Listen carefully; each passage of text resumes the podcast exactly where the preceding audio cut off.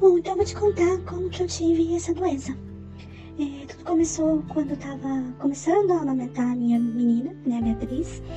Ela tinha alguns dias de vida e, né, com todo o processo de início de amamentação, muito difícil, tive muitas fissuras, ela não estava pegando direito.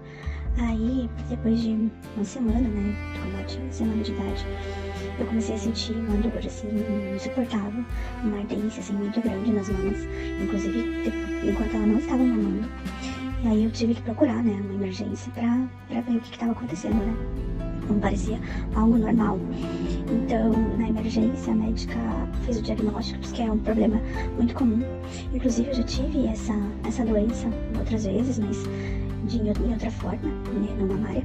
Era uma doença vaginal muito comum de acontecer. E aí, feito o diagnóstico, né, o tratamento foi bem tranquilo, né, tive que tomar um medicamento, cetoconazol, por duas semanas, e aí o problema foi melhorando. Mas, e aí minha, também a minha filha começou a melhorar, né, a pele e tudo mais, mas não foi fácil.